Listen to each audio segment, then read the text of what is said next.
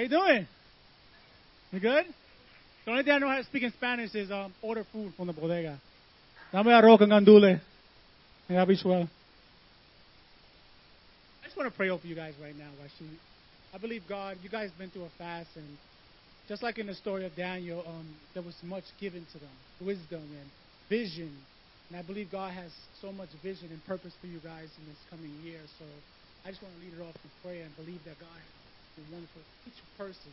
Not just as a, as a whole body, but there are some things you guys are asking for, and I believe God is going to answer those things for you. Amen? So, Father God, I just thank you right now. I thank you for this church, Lord. I thank you for everyone, Lord God, that decided to go on this fast, Lord God, and to trust you, to put their time aside, Lord God, the food aside, Lord God, most of all, Lord God, but beyond that, Lord God, the time they spent with you, Lord God, will not be in vain, Lord. I thank you that good things will come out of this, Lord. I thank you for wisdom that's going to come out of this. I thank you for vision, Lord. I thank you for the instructions, Lord God, that's going to come from this, Lord God. In this new season, Lord God, all the things that may come against them, all the things that may try to stop them, Lord God. But I thank you, Lord God, they're going to be obedient to the things you have told them to do, Lord God. And watch them, Lord God. Watch how they prosper. Watch how they glory, glory, give glory to you, Lord God, in everything that they do, Lord God. So, Father, I just pray that you will be in this service. I pray the hearts will be ready, Lord God, for what you're about to deliver to us, Lord God. And I pray peace, mercy, and wonderful grace over this house in the name of Jesus. Amen. Amen. Hello, family. Y'all are family. I don't think there's anybody in here I don't know, right? Amen. I think I know everybody sitting in this room, and I'm so glad to be with you. It's just, I, I'm going to tell you how awkward this is for me to like stand up here. First of all, we've been here, a mil- the actual building, we've been here tons of times to worship God, and so this has always for me just been an environment of safety, and I love that. There's been such an uh, an environment that has produced such pure worship in this place. And when I came in here, even just preparing to be here today, there was just such an easiness about preparation. And when I say that, for those of you who preach and teach and understand the whole ministerial part of it, and you go out to other places, you understand that as you're preparing, there are oftentimes you might hit like certain a certain blockage, or you might feel like you just can't figure it out or you might feel the weight almost of the pressure of what do I like feed these people, Lord? You know, and there's this sort of struggle, but as we were eating lunch this afternoon, Josh and I were just going back and forth and talking about how being here today just felt so easy. Just felt so easy. Coming in here, lifting my hands in worship, just felt so easy.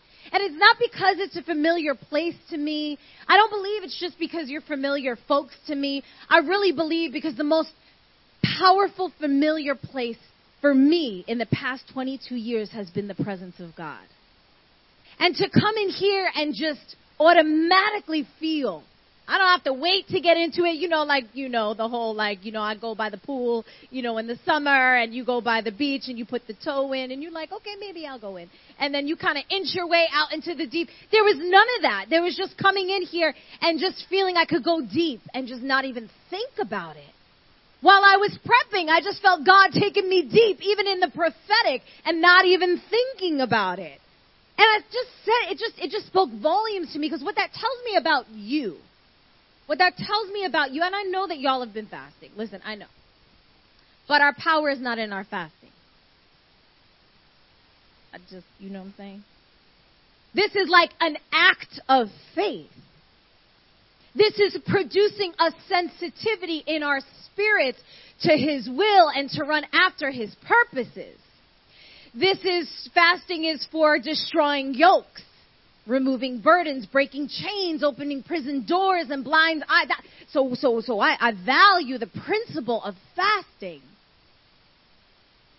But that's not even why I felt the easiness. I felt the easiness because you're hungry, because of your faith because of your faith. Because you, there's been something that's been produced in this house. There's been something, almost like an incubator, something that's been developing, something that's been growing within your hearts that is now getting ready to go and grow and evolve and progress into the next season, into the next level. And there's a hunger for this. God, give me more of you, not just more church, because none of us need more church. Like, we are all churched folk in here. Like, we all know. We all know the deal. You need more of Jesus. And that's what I felt. The easiness that I felt was because your heart is longing after him. So I'm grateful to be here. I'm grateful that, you know, we got to see this church flourish and grow over at 1469 and then just to be here and to watch this evolve into organically, just in such a natural way, no forcing, no shoving, no awkwardness about it. You know, like when a teenager is like growing up, I have five of them, I know all about this. They go through a very awkward stage. Like they're growing, but they've got pimples growing out of every part of their body and they like have smells and all these. I love how y'all are evolving. Like it's like you're going through the stages but without any funk. It's like it's a beautiful to watch. It's beautiful. And the relationships that we've had the joy to maintain in the midst of the transition, in the midst of the growth, in the midst of the transition. And it's like, you know, to, to, to, to prep to come here, you know, I just need you to know, I know that your pastors, they are just so spiritual. And I, I know they love Jesus and they seek the Lord, but you have to see some of our conversations on text. It is the most hilarious it, I'm, I'm, not going to go there because we just it would go on a tangent and have real word to preach. But I'm just saying I need y'all to understand that you need to get you some ministry partner friends that you can laugh hysterically with, that you can cry with, that you can share life with, that you can smile with, that maybe you can even have disagreements with. Tell them and receive hard truths Find you some friends. Find you some people in Jesus that aren't stuffy, okay? Find you some people that you can enjoy life with because it's so much sweeter to be able to do ministry, to be able to come up behind someone and support something when you have the joy of the Lord in the center of that relationship. And so I'm so grateful that from the very beginning of, you know, El Santuario, like Pastor Bert and Pastor Alice have always just believed in our ministry and said, you know what, we believe in you. Can you pour into this? And what a treasure. I do not take that lightly. I want you to know I do not take coming here today lightly. I don't take the ministry lightly. These are the things we've laid down our lives for. These are the things that we have sacrificed and not gone after the works of the flesh to be able to pour out all God has given to us. And I love that song in worship that we were singing about new wine because that song, it's like, I came here with nothing. I came here with nothing. I am nothing. But I came here with everything that God gave to me. I came here with nothing that has benefited my flesh. I have came here with nothing that has benefited my carnal future. And when I say that, I mean I haven't ran after worldly things in order to create a future for myself. And I'm not saying you can't be in the marketplace, in the workplace, and not be living after the Spirit of God and, and, and fulfilling His call on your life. But what I'm saying is, I haven't tried to beat down doors to get myself into places so that I could prosper. I came here with nothing but everything that God has done for me and everything that God has given to me. And let me tell you, it has not been easy. And sometimes there are people that get up and stand behind a mic, and you would be like, wow, they do that so well. That, that just looks easy. But don't be deceived, my friends. If anyone ever does anything that looks effortless, please understand the sacrifice, the dedication, the work, the discipline, the self control that goes into you looking at that person. I'm not saying to puff myself up. I'm saying that because there are people of excellence in this room.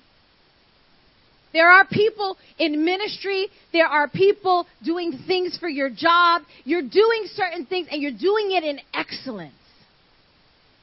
And maybe you're not getting acknowledged the way that you feel like you should. Or maybe people are just taking your experience for granted. But you better just hold on. Because God's doing something behind the scenes. As a matter of fact, when I was sitting here, I was sitting in worship, I heard God say a few things like, wow, his presence. Like I heard him talking very clearly. A few things just for me, just, you know, I get to hold on to some things just for myself. I don't need to share everything with you guys. But there were some things that I believe that were corporate. And I saw BTS. Anyone know what BTS? Any texters out there know what BTS is? Not the Asian group. Not the Asian group. No. BTS, behind the scenes. And I saw these three letters very vividly. And I heard the Lord say, Tell them I'm working behind the scenes. Tell them I'm working behind the scenes and their part is getting ready to come. They're about to be called out into the light. And you have to know that God has already prepared you for what He is going to entrust you with. It's kind of like this, uh, this story, this devotional that I once heard. Very, very powerful. And I, I want to encourage you this morning in the work that's happening within you behind the scenes of your life where nobody's looking. Those quiet places where you're feeling extremely broken. Where just like that song, that new wine, that's, that has been my song. It has been like the, the defining, those words have been defining over the past three years for me.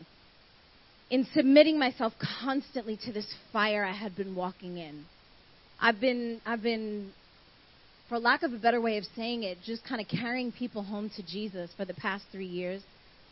Sitting by the bedside of loved ones, watching them transfer from this world into eternity, and at his, it has been the most difficult process for me a part of me at certain points kind of looked back and I would come home on some days crying and I spent like three years in hospitals and nursing, nursing homes.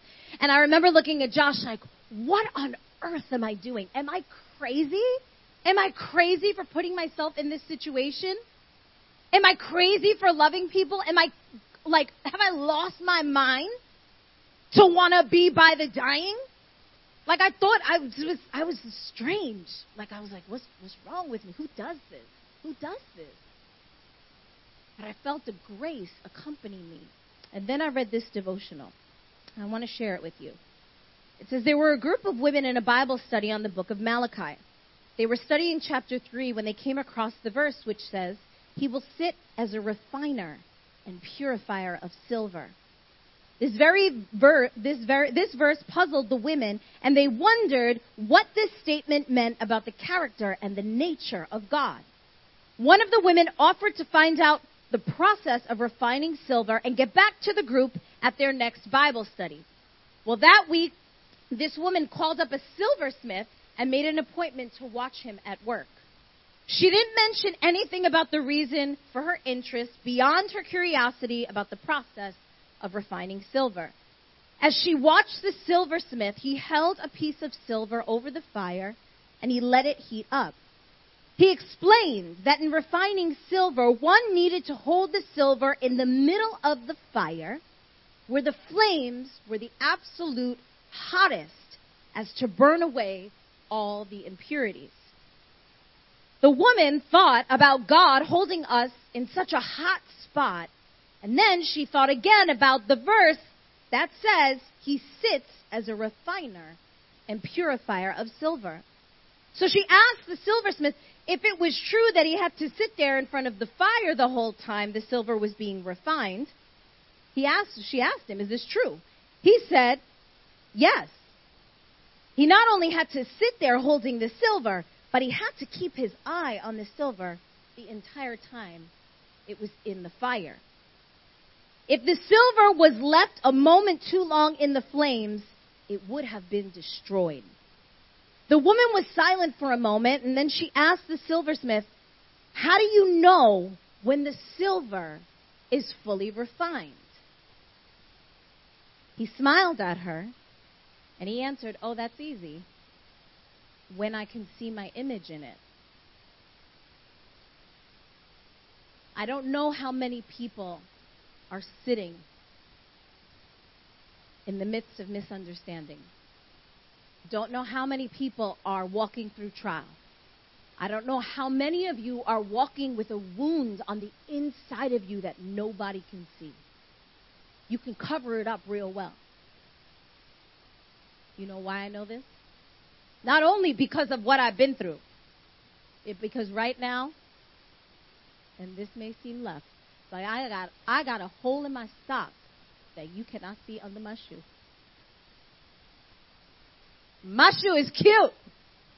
And I was like sitting there and I'm like, oh, I just want to take off my shoes and I just want to be like, Jesus. I want to get on the ground And I was like, wait, my sock has a hole in it. I was like, I can't do that. I'm like, I like was in a hurry this morning. I had to grab some from my daughter, and I was just like, oh, it's got a hole. Oh well, and let's go out the door, right? So I'm in worship, and I'm like, but how many, God? How many are sitting here with a wound? How many are sitting with something tattered on the inside of them, but they're covering it up with something so cute? So cute, cute smile, cute little outfit. You know, you got your hair did, fellas. You know, you got your little shape up in your cut, and you, you know, you got your new outfit, and you know. And yet inside, there's this this thing that nobody sees. So I want to remind you of something before, and right, we're going to get into the word just in a second. And I want to tell you something though. Do you understand today? Two things. One, I didn't come for the people who have it all together. I didn't come for the ones who got both socks on both feet and don't got holes in it, okay? I came just like Jesus did for the broken. I came for the one that's going to admit today that they got something, some area in their lives that they need Jesus to come and meet them in. Because there is not one of us sitting in here that doesn't need Jesus in some area of our lives. Because if that were true, that the scripture would contradict itself when it says that everybody has fallen short. That we have all sinned and fallen short of the glory of God. So if anybody wants to try to soup themselves up in here and maybe in their ego to make it seem like, oh, I'm good. I'm good. I mean, I'm just here because, you know, I just, I have some time and I just want to go to church and whatever. You make God out to be a liar. And I know that sounds kind of harsh, but sometimes we play this avoidance game with our sin. We play this avoidance game with our emotions. We avoid and we neglect and we say, if I don't acknowledge it, that it don't exist. Well, I'm, I'm, I'm, I'm sorry. I'm sorry to burst your bubble, but I promise you, whatever you got going on inside you exists. But he came to bring the weight of his glory for the broken. The weight of the glory is not for the ones that come in all refined. It's not for the one that has it all together. The purpose of the weight of God's glory is to bring healing to his people. It's to reveal the nature of Christ. It's to, to see a different facet, a different characteristic of God that you've never seen before. But if you can't get to a place where you say to yourself, I need Jesus. I need him even in the areas that I'm not aware of currently at the moment. If you can't say that, how can we meet with Him? How can we meet with Him? You know, I'm, I'm, I'm so struck by one of the Bible stories that I want to share with you today in a sermon called Hasty Hunger. Hasty hunger. I know you're probably like, oh, she knew we was fasting, so she was like, they hungry, they hungry. And where, yes, I know clearly you are all hungry. I know. But this is the last day, amen? All right, y'all made it. That's right. Clap it up. Give it up for the self control that you were able to live out the last 21 days. That's a beautiful thing. I'm sure your minds feel refreshed. That's why I, I'm, I, I know I'm talking to an audience that's on. Like they're like, I know y'all feel good, cleaned out, like you're on it. Um, but no, that's not why I chose the title of this message to be called Hasty Hunger. I did that because there are certain things in the spirit that we can be very hasty towards. Hasty has sort of a negative connotation to it in that it means, you know, to be something is done or acted out with ex- exceedingly excessive speed or urgency, something that's really hurried. It has a very anxious undertone. And you know, some, so many of us, because we've gone through so much, we're so ready to just be over it and get on with the next thing. Like, oh, like, Jesus, come on, when's this going to be over? Like, okay, I found the contentment in this. You know what I'm saying? But I'm not content no more, so please hurry it along. And we become hungry. And when you're hungry, when you're hungry, you're not that choosy. when you real, I'm sorry, when I'm real hungry and I'm dieting and I'm like, you know, it's the weekend and it's cheat weekend and it's like, and I done did good all week long and I exercised all that self control and I'm exhausted from exercising all that self control. The first thing I do on a Sunday is go to the bodega and get me a party mix. And I don't care if it's good for me or not. Okay? I like my pork rinds too. I will just go get it. It is not good for me. I know it has zero nutritional value, but I don't care. I said, my kids, you'll give me that party mix. Or they come in with chips into the church. I'm like, give me. They're like, but I bought that for myself. Yeah, and I gave you life. And... But we're going to run after things that are not healthy for us, right? Amen? I mean, we're just going to go, we just, I'm hungry. And we're going to settle for things that don't, in our spirit. Now, if we're looking about this in the spirit, we're going to settle for things that are not good for us. My hope is, even just health wise, that you all will continue to make just healthy choices moving forward because I know this has done well for a lot of you. I'm sure you, I know y'all are sleeping better at night. I know your sleep is like on point because anytime I do a Daniel fast, I sleep like a baby. But anyway, okay. We run after almost anything when we feed ourselves in the Spirit, feeding ourselves in the Spirit, you know, is what we have to pay the closest attention to here after this fast is over. It's not just about what you're feeding your body. You've learned that now. You've learned that. And hopefully it's made you sensitive to the areas inside of you where you've seen weakness, where you've been like, oh, dang. Like, I didn't know that was there. Oh, okay, okay, Jesus. He's, you know, coming in with a flashlight. He's showing you something. But it's about feeding in the future. It's feeding your spirit. It's coming into good, healthy spiritual habits that will help you to grow. Okay, I want us to see an example of this in 1 Kings 13. I don't know if you guys have ever, I don't know if you've ever read this story, but in the Bible, this has to be for me, in the past 20 years, just probably one of the most intriguing stories I've had ever read. It's so complex, it's um, very interesting, and I won't um, get into too much of it, but 1 Kings 13 is about a prophet. It's about two prophets. It's about the obedience of this prophet. And not obedience in that the prophet was going to not in the sense that he wasn't going to go do what God told him to do. He did what God told him to do. He got he he he was sent out. And so let's let's read a little bit about that. Um, I'm going to go through this quickly.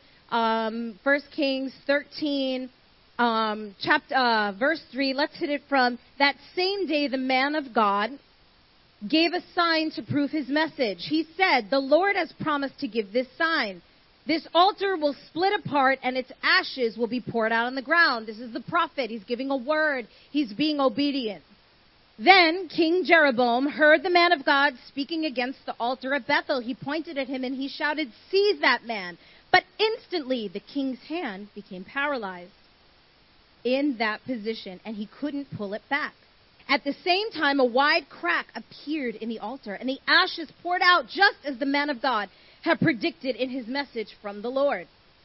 The king cried out to the man of God, Please ask the Lord your God to restore my hand again. So the man of God prayed to the Lord, and the king's hand was restored, and he could move again. Then the king said to the man of God, Come to the palace with me, and have something to eat, and I will give you a gift. But the man of God said to the king, Even if you give me half of everything you own, I would not go with you. I would not eat or drink anything in this place, for the Lord gave me this command. You must not eat or drink anything while you are there, and do not return to Judah by the same way you came. So he left Bethel, and he went home another way. Suffice to say, we see a prophet and a man of God who is filled with power and anointing, and he got Holy Ghost back because this king's hand just froze in place. And yet, oh merciful God as he is, he restored the king's hand, and clearly the king wanted to bless him. But the man of God was given an order and a directive, which was do not touch any food or drink while you are in this land. Do not eat or drink anything until you get out of the land and you leave. Simple. So simple. Just don't eat. Just don't drink. We could imagine 101 things here. We could imagine his journey was long. We could imagine it was tedious. We could imagine that he was anxious to get back to where he first came from. You could imagine that maybe he had other responsibilities he had to get things taken care of. We don't know the backlog. What we know is that he was given a directive. And so this obedient, powerful man of God, of course, could carry out a simple direction like when I tell my kids to make their bed. It's like simple, right? Like you just think. It's just not rocket science. Like you could just do that and you don't. And I don't understand. And I can't only imagine why the man of God did what he did next. Okay. So let's finish that there. So verse 11 it says, as it happened there was an older prophet living in Bethel. This is a different prophet, okay? There's an old prophet living in Bethel, and his sons came home to tell him what the man of God, the other prophet, had done in Bethel that day. They also told their father what the man had said to the king. What did the man say to the king? I will not eat or drink anything. While I am here, I have to wait until I'm gone. So, hold on, I get my spot. So they also told their father what the man had said to the king, and the old prophet asked him, Well, which way did he go? So they showed their father which road the man, the man of God had taken, and he said, Quick, saddle the donkey. The old man said, They saddled the donkey for him, and he mounted it. Then he rode after the man of God and found him sitting under a great tree. The old prophet asked him, Are you the man of God who came from Judah? He said, Yes. He said, Come home with me and eat some food. The prophet said, No, I can't, he replied. I am not allowed to eat or drink anything here in this place. For the Lord gave me this command you, may not, you must not eat or drink anything while you are there. And do not return to Judah by the same way you came. So the older prophet answered, Well, I'm a prophet too. Just as you are. We the same. I got you. I hear God like you. Calm down. Just chill out. Don't worry. I got you. He's like, Don't worry, I got you. He says, I'm a prophet just like you are. And an angel gave me this command from the Lord Bring him home with you so he can have something to eat and drink. But the old man was lying to him. So, right here, we understand that he was not coming from the Spirit of God. He was not coming from a place of obedience. He came to tempt the man of God. We could only imagine why would that be? Maybe there was jealousy. Maybe he was jealous of his success. All we could do is speculate.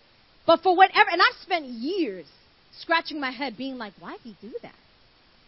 Why would he lie to him? Why would he go out of his way to find him and lie to him? But what struck me even more was that the prophet would listen to him. What kind of place was the prophet in that he would go with him? So then, the Bible says, and he said, then while they were sitting at, I'm sorry, but the old prophet answered, I am a prophet too. He lying to him. So they went back, verse 19, they went back together, and the man of God ate and drank at the prophet's home. Then while they were sitting at the table, a command from the Lord came to the old prophet. He cried out to the man of God from Judah. He said, This is what the Lord says. You have defied the word of the Lord and have disobeyed the command the Lord your God gave you. You came back to this place and ate and drank where he told you not to eat or drink. Because of this, your body will not be buried in the grave of your ancestors. After the man of God had finished eating and drinking, the old prophet saddled his own donkey for him. And the man of God started off again. But as he was traveling along, a lion came out and killed him. His body lay there on the road with the donkey and the lion standing beside it. People who passed by saw the body lying on the road and the lion standing, standing beside it, and they went and reported it in Bethel, where the old prophet had lived. When the prophet heard the report, he said, It is the man of God who disobeyed the Lord's command. The Lord has fulfilled his word by causing the lion to attack and kill him. I've always wondered about this story. It's so complex. But at the very center of it, the Lord told this prophet a word, but because he was so hungry in his flesh, because he was so hasty towards his hunger, he got devoured by the lion. He fell into the trap of temptation. and he got devoured by a lion. But we see in the book of Daniel, we see in the book of Daniel in chapter 6 that the opposite is true. And this is a great contrast. And when I thought about these things, I really kind of said to myself, wow. Verse 10 says, But when Daniel learned that the law had been signed, he went home and knelt down as usual in his upstairs room. With his windows open towards Jerusalem, he prayed three times a day, just as he had always gone out and done and giving thanks to God. And the officials went together to Daniel's house and found him praying and asking for God's help. So they went straight to the king and reminded him about his law. Did you not sign a law? They're talking to the king. Did you not sign a law that for the next 30 days, any person who prays to anyone, divine or human, except to you, your majesty, will be thrown to the den of lions? Yes, the king replied, that decision stands. It's an official law of the Medes and the Persians that cannot be revoked. And then they told the king, that man Daniel, one of the captives from Judah, he's ignoring you and your law. He still prays to his God three times a day. Daniel had direction from God. Daniel had vision from the Lord. Daniel knew that his obligation to the kingdom was to stay faithful to his God before men and before the Father. And he decided he made a choice. He said, I know these laws are against me. I know these people are against me. I know that they hate me for my righteousness. Now, he didn't say that, but you could tell that they hated him because he was so good. He was a man of excellence. He was a man that didn't need need much in his flesh. Don't you just like don't you just like get annoyed, Alice? Like with them women that like they could like shove cheeseburgers down their throat and don't never gain a pound. Like what is that? I don't understand. Like I want that in my life. And I'm not saying I'm hating on nobody. I'm just saying I look at them like, uh, okay, calm down, calm down over there. And I don't get it. How is it so easy for you? You ever look at someone and say, "How is it so easy for you?" Like Melissa sings, like she just opens her mouth and like birds sing with her. Like it's like not normal. It's like, how is it that easy? Like, and isn't it oftentimes like we get annoyed with the people that it comes easiest to? We don't realize that we're like low key hating. We low key like, mm-hmm, whatever. I could do that. All good. I got this. Whatever. But inside, there's something about, you know, that person's excellence that kind of drives us nuts until we get into a submissive place with Jesus and we're like, no, Lord, no jealousy, no, you know, you know, I mean, not going to covet nobody, right? Nobody in here. I know nobody in here does that, ever. I know. But I could only imagine he's standing in the face of this. So what does Daniel do? Does he back down because people are critical of him? Because he's afraid of what the law is going to tell him? No. No, actually the, the, the, the opposite, the opposite of the prophet happens. He stands his ground. And the, the, the, story goes on. You all know Daniel and the lion's den, the famous Sunday school story. We've all, if you've been in church forever, you grew up on this story. I was a Hebrew girl and I grew up on this story. So you just know this story. It's foundational. We understand that his obedience gave him the, the ability, his sensitivity to who the kingdom and the Father was, gave him the sensitivity, the strength, the ability, the grace, all that to stand in the midst of a lion's den. So when he was face to face with the lions, unlike this prophet who was hasty with his hunger for the flesh, he stood in, Daniel stood in the face of the lion. He stood in the face of the temptation. He stood in the face of the difficulty, and nothing came and harmed him. In fact, you know the story. There was great celebration in the land. You know that the king was waiting, couldn't sleep. He was waiting, just waiting to run to make sure to see what happened. And so I look at these two amazing, powerful men of God. One was hasty in his hunger and fell into temptation and got devoured by the enemy. And yet the other one was tried and tested and didn't bow to do what made his flesh feel comfortable. He could have compromised. He could have said, you know what? I'll just do what they ask because I really ain't got no time for this. I got, you know, people I got, I got work to do. I got people I got to talk to. I got, I, I'm a mover. I'm a shaker. You know, he seemed like a pretty busy guy. Like I got things to do. I got no time for this. but he prioritized his obedience to the Lord so that he would not compromise even in the hunger and the state of his flesh. We see that obviously with Daniel when he fasted 10 days, when he fasted 21 days. We see this as a recurring theme in Daniel's story that he was self disciplined, that he was self controlled, that he didn't give himself over into all these things. And, and I'm about to I'm about to close, but I wanted you to consider some things today about your hunger. I want you to just consider certain things. In, this, in, in, in light of now this fast is over for you, and now you've got almost life to face. Going on a 21 day fast, it almost gives you this like adrenaline in the spirit. You're just like, yeah, bring it to me.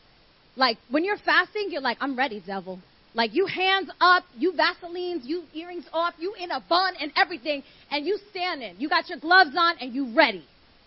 And then the moment you start eating, I don't know if somehow you just feel like your power is like you just zapped out. You're just like, okay, not powerful anymore. I don't know what just happened to me. Side note, it doesn't work that way. You are still going to be just as powerful tomorrow as you were today when you ended your fast because God is in you, because it's not by might and it's not by power, but it is by the Spirit of the living God, okay? So remember that when you're scarfing down that cheeseburger and regretting it tomorrow morning before you have to go to work. Don't eat a cheeseburger at all after your Daniel fast. Don't do it. You will thank me. You will thank me. But how are you eating? How are you eating in the Spirit? Are you, are you eating unconsciously? Are you just going through the motion, motions of church, just feeding yourself because of the habit of coming? Is that just something that you're doing? Are you using sort of your church experience as a reward to end your week? Some of us use our social gatherings as to reward ourselves. Oh, work is almost over. I got church this weekend. Yes. But I'd be careful about that. I'd be careful about not being intentional about when you come into the house of God. Because you can make this experience so familiar to you that it no longer bears the same weight in your life like when you first came to Christ. Does that make sense? Amen. Please be careful. Please be careful that you're not looking inwardly and you're not looking too far inside that you begin to have sort of a self hatred for your weakness. Don't feed yourself foul words about your behaviors. Don't feed yourself negative ideas about what your future looks like because you can't get A right. So you don't think B will ever be right and C will never work. Be careful what you're feeding yourself in your mind spiritually. Remember that you are seated in heavenly places, that you have access to kingdom privileges and perks. Because you were once dead in your sin, and now by the grace of God, you are alive and seated in heavenly places, not because of the good that you've done, but because of His grace. So be careful that you're not feeding yourself. You're not so hasty to figure out why things aren't happening for you yet, so you turn inward and you condemn yourself for your behaviors. Our walk with Christ is not behavior modification. Our, let me say that again. Our walk with Christ is not about behavior modification. Our walk with Christ is about getting to know Him more deeply, more intimately, so that we can make the kingdom of God known, so that we can be a light to the world, so we can take the love, the glory of His love, and we can show it forth to other people. It is not behavior modification, so be very careful that you are not hastily feeding your soul negative words in an attempt to try to figure out why things aren't happening for you just yet. Don't do it. Don't do that to yourself. God loves you too much to watch you beat yourself up. You don't deserve that. You don't deserve that. Mothers, you do not deserve that. And I'm not even being cute. Mothers, you do not deserve that. Mother guilt is no joke. Mother guilt. I can't talk about fathers because I'm not one. I'm sure my husband could tell you stories. I can only speak from the side of a mother. But I tell you today, mothers, if you are a mother in this house, do not beat yourself down and tell you what tell yourself what a horrible human being you've been. That's going to do nothing for you and it's going to do nothing for your child. Make sure you're feeding yourself the truth about who you are in Christ. And the last thing I want to mention is just your physiology. You know, when we're neglecting ourselves and our spiritual needs, when we're neglecting the flesh and the nourishment that it needs, we become weak. Letting yourself go hungry, even in the spirit, spirit, allowing too much time to lapse before your next moment with God will be the very place where temptation will begin to set in.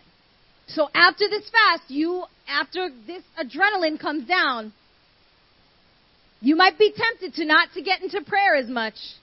You might be tempted not to read the word as much. You might be tempted, but that's the wrong time. Just like eating a cheeseburger after this Daniel fast is over is not going to be the move for you.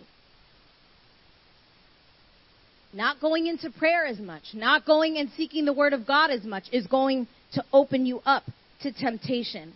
It leaves us in a vulnerable place where we're less equipped to fight in the spirit as we are in our natural bodies. Our solution to this, church, is to rest. Rest in the Lord. Rest in the Lord. It might seem counterintuitive. We may say we have to do more. We have to really put, you know, and yes, be sensitive the way that you are now to the things of the Spirit, but rest in Him. Let Him love on you. Let Him care for your soul.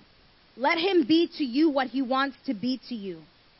You know, it's interesting because emotional spiritual living is a very powerful and seemingly effective way to find temporary relief from life's challenges. Emotional spiritual living. If it didn't work so well, people wouldn't take that option. But the scary thing is that it does work. Emotional spiritual living does work. But if you want longevity, if you want to see God pull you out from behind the scenes, stay connected to the source. Amen. I'm going to ask you guys to stand. If you're up for the commitment and you're ready to reach for God to be your strength in every area in this season for yourself, if you're ready to make that commitment beyond this 21 day fast, I promise you that the weight of God's glory that's going to come in and break through in your life is going to happen in an unprecedented, very unfamiliar, beautiful way. And I don't know about you, but I know I want that. I know my soul is hungry for that. I know my spirit wants to run after the hunger that I find in Christ. Yeah, I want to close with this. Can you imagine if you was that man that went to the king and prophesied the truth of the Lord and never make it back home with a testimony? Can you imagine what that story would have looked like if he was just made. Imagine us going through Jersey. We're trying to get back into the city. And once we get back to the city, we'll come back with a wonderful testimony of what God did. That's, that man's story was his name would have probably been known and, and everything that God wanted to do for Judah and, uh, and the, the nation would have been so great, but we would never know that story. Because he was hasty.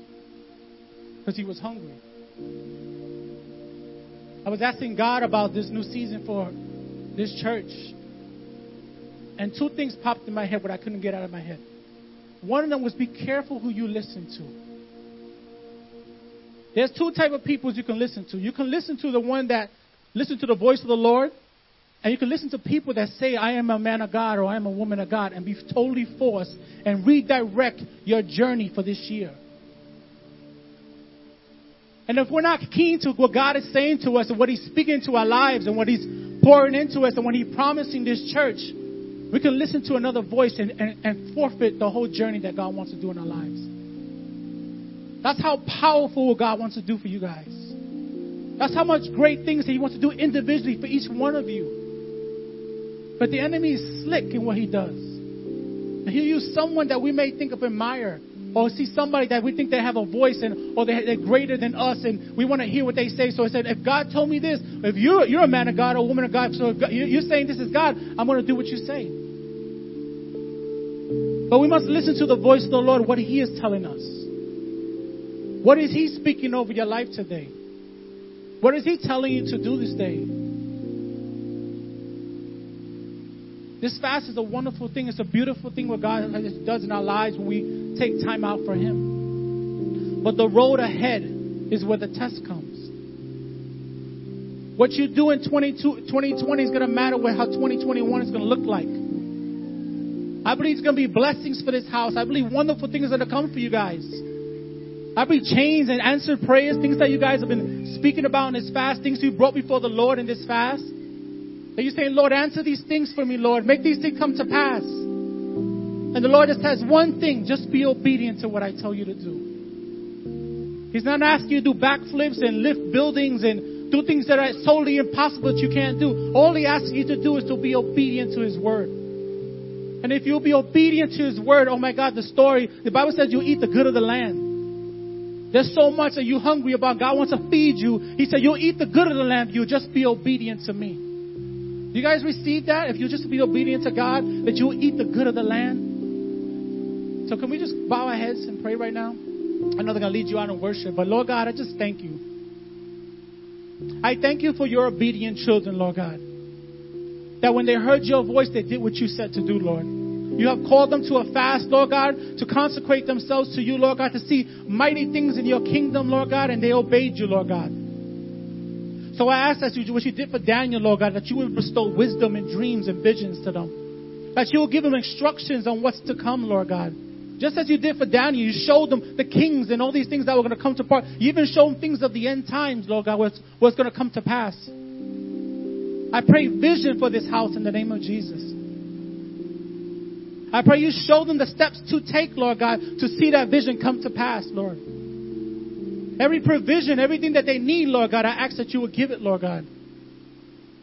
But I ask, Lord God, that be, uh, they'll be sober minded, Lord, and alert, Lord God, to the, the, the deception of the enemy, Lord God, where he'll try to come in and try to deceive and try to rob them, Lord God, for what you're about to do, Lord God. So I say, sound the alarm, Lord Jesus, in the hearts of your people, Lord, right now that they will see clearly, Lord God, what you're doing. They will see clearly the plan of the enemy, Lord God, and go the way that you have told them to go, Lord God.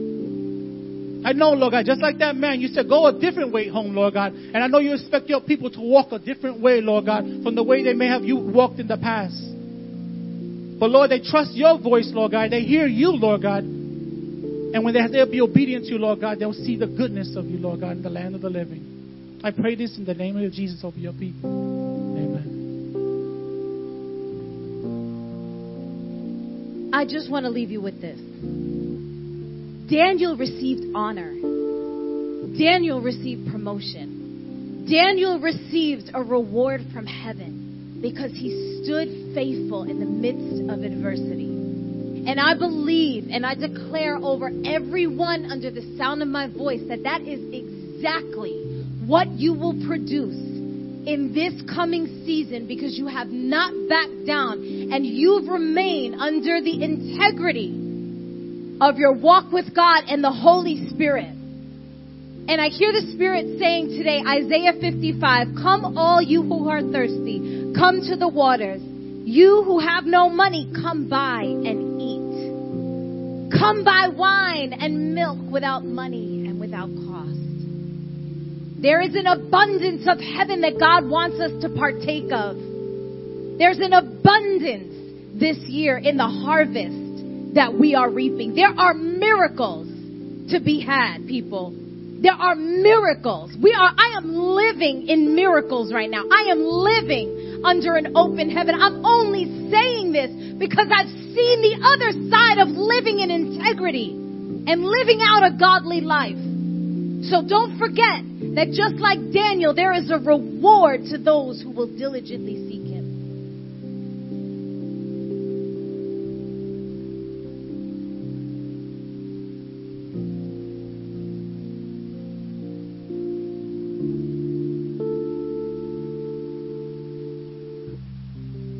vamos a cerrar nuestro ayuno oficialmente con la Santa Cena. We're going to officially close our fast taking Holy Communion. So I'm going to ask those who are a pedir a los que están. Y mientras el Ministerio de Música alaba en esta tarde, vamos a pasar a tomar la cena y vamos a entregarle al Señor este ayuno. Vamos a entregarle al Señor de nuevo todo lo que vimos en nuestro ayuno de 21 días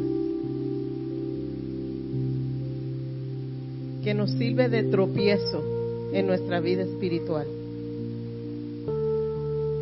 As we close this fast and, and we give unto the Lord once again, let's just let's just give him everything that we saw in our lives during these 21 days that is an obstacle. And let's just release it unto God this this um, afternoon. Señor, te damos gracias, Padre. Te damos gracias, Señor, por la victoria. Te damos gracias, Señor, por tu Espíritu Santo. Te damos gracias, Señor, por darnos las fuerzas, Señor. Te damos gracias por enseñarnos lecciones nuevas. Te damos gracias por hablar a nuestra alma y nuestro espíritu. Te damos gracias, Señor, por cambiar nuestra forma de pensar. Te damos gracias, Señor, por cambiar nuestro corazón, Señor. Y ahora te entregamos este ayuno. Y decimos, Señor, no queremos ir atrás a los hábitos de antes, pero que queremos continuar, Señor, dedicando tiempo para ti, buscando tu rostro, anhelando tu presencia, anhelando tu Espíritu Santo, Señor. Oh Señor, te lo ponemos en tus manos y te damos gracias. Gracias, Padre. Pueden tomar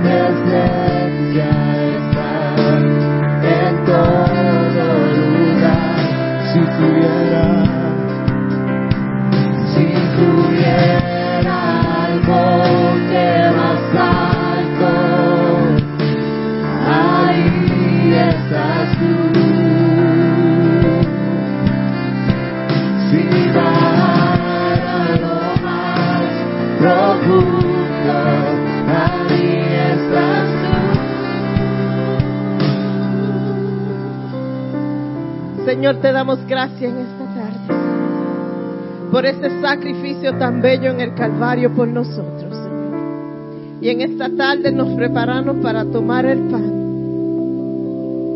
símbolo de tu cuerpo. Y lo tomamos en victoria en esta tarde.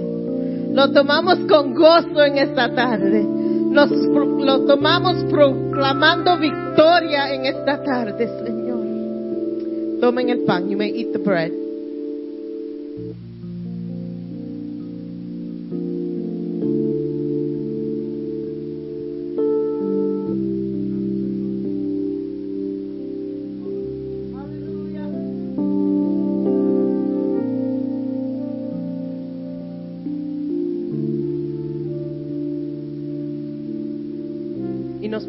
Para beber tu copa, símbolo de tu sangre derramada por nosotros en el Calvario. Y te damos gracias por el poder de esa sangre. Te damos gracias por la victoria en esa sangre. Te damos gracias, Señor, porque es por esa sangre que somos limpios de todo pecado. Y te damos honra y gloria, Señor. Estamos tan agradecidos de todo lo que tú has hecho por nosotros. Tomen el vino.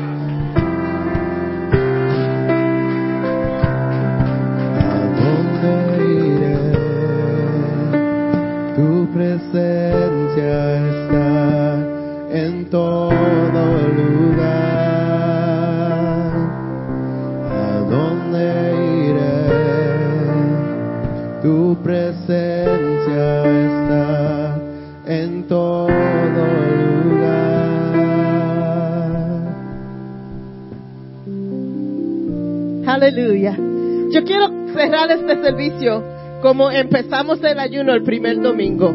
Vamos a pasar todo a la frente y entonces vamos todos a alabar al Señor y vamos a cerrar este servicio con alabanzas al Señor. Lo vamos a cerrar con una oración. Vamos todos los que han estado con nosotros en ayuno los 21 días, los que están desde el primer día con nosotros, los que empezaron un poquito más tarde.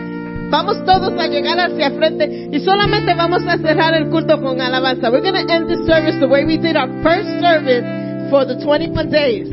Before we started our fast, we all came up to the altar and we just started worshiping that first Sunday. So we're going to end our fast in the same fashion. Everyone just come up and just start worshiping and just shout out to the Lord. Whatever you want to say, the, the music ministry wants to sing, they can. But we just want to worship the Lord and end our service that way. Amen?